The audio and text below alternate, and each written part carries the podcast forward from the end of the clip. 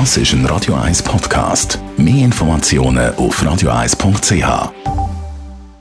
Der Wohntipp auf Radio 1 wird Ihnen präsentiert vom Hauseigentümerverband Schweiz. www.hev-schweiz.ch Weihnachtswoche, wir sind schon mit drin und äh, ja, mit dem fängt natürlich das grosse Fest an, Weihnachten und dann nachher auch der Jahreswechsel. Thomas Oberle, Jurist beim Hauseigentümerverband.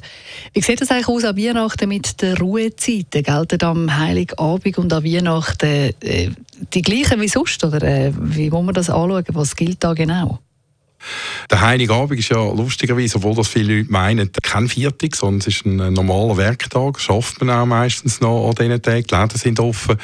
Dort ist es einfach so, dass die Nachtruhe um 10 Uhr anfängt. Oder? Und dann am Weihnachtstag, am 25 endet sie nicht am Morgen um 6 Uhr, weil dort haben wir ja jetzt äh, Sonntagsruhe. Also es ist ein Viertag, wo wir Sonntagsruhe haben. Und das ist dort die spezielle Situation. Hm. Was ist das äh, für eine Situation? Also wie ist das einmal geregelt an einem Sonntag oder an einem Viertag? Ja, bei der Sonntag ist es so geregelt und eidgenössische Viertag, dass man dort speziell muss ruhig sein muss. Es ist klar, gewisse Tätigkeiten werden Sie am Sonntag nicht können verhindern. Also Sie können nicht äh, erwarten, dass Kinder zum Beispiel von Mitmietern ruhig sind, 24 äh, Stunden. Das geht nicht, aber man kann erwarten, dass man am Sonntag zum Beispiel nicht Bilder aufhängt, äh, laute Geräusche in der Wohnung verursacht, sagen wir, über Zimmerlautstärke, Musik lost und so weiter. Also das, was man am Werktag ein bisschen freier ist zu machen, sollte man am Sonntag nicht machen. Und in dem Punkt ist die Weihnacht unter 26 ist gleich zu behandeln. Es ist also nicht dort so, dass man noch ruhiger müsste sein. Mhm. Gibt es Ausnahmen? Sprich, äh, wo drückt man das Auge zu? Ja, man wird natürlich überall dort das Auge zudrücken, wo es keine grossen Lärmemissionen gibt. Also nehmen wir an, es braucht jetzt halt jemand äh, die Wäschmaschine an so einem Tag, weil zum Beispiel Kinder ihre Kleidung dreckig gemacht haben und so, dann wird man wahrscheinlich äh, ein Auge können zudrücken. Man wird dort ein Auge zudrücken, wo es um Lärmbeeinträchtigungen geht, wo man eben an diesen Tagen Glocken könnte vermeiden und an einem anderen Tag könnte machen. Mhm. Kommt es dann eigentlich darauf an, ob man jetzt Party macht oder ob man äh, irgendetwas, ein Bild aufhängt oder Löcher bohrt?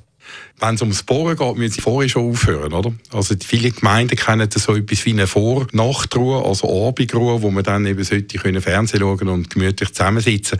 Dann dürfen wir wohl noch miteinander reden, eine Party feiern und so weiter, aber eben keine Bilder mehr aufhängen. Das dürfen wir in vielen Gemeinden nur bis zum Abend um 8 Uhr. Wie soll man dann reagieren, wenn sich jetzt die Nachbarn nicht daran halten, wenn die jetzt eben laut sind, wenn man durch den Lärm der Nachbarn gestört wird? Ja, da habe ich immer zwei äh, Tipps. Ich sage immer, man sollte mit dem Nachbarn zuerst reden, bevor man die Polizei holt. Weil wenn man die Polizei holt, äh, kann man schon machen, aber dann ist das äh, Verhältnis völlig verkachelt. Mhm. Und in der Regel zeigt es sich, dass es dann äh, nicht sinnvoll ist, gerade dann zu reden, wenn ich, wenn ich so auf 180 bin innerlich. Oder? Also vielleicht, wenn es möglich ist, wenn es eine begrenzte Sache war, erst am anderen Tag gehen.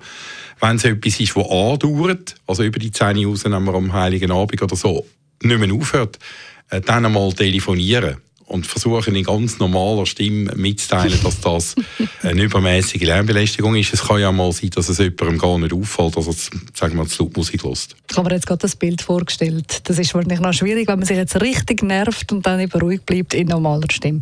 Aber gut, danke vielmals. Thomas Oberle, Jurist vom Hauseigentümerverband Schweiz.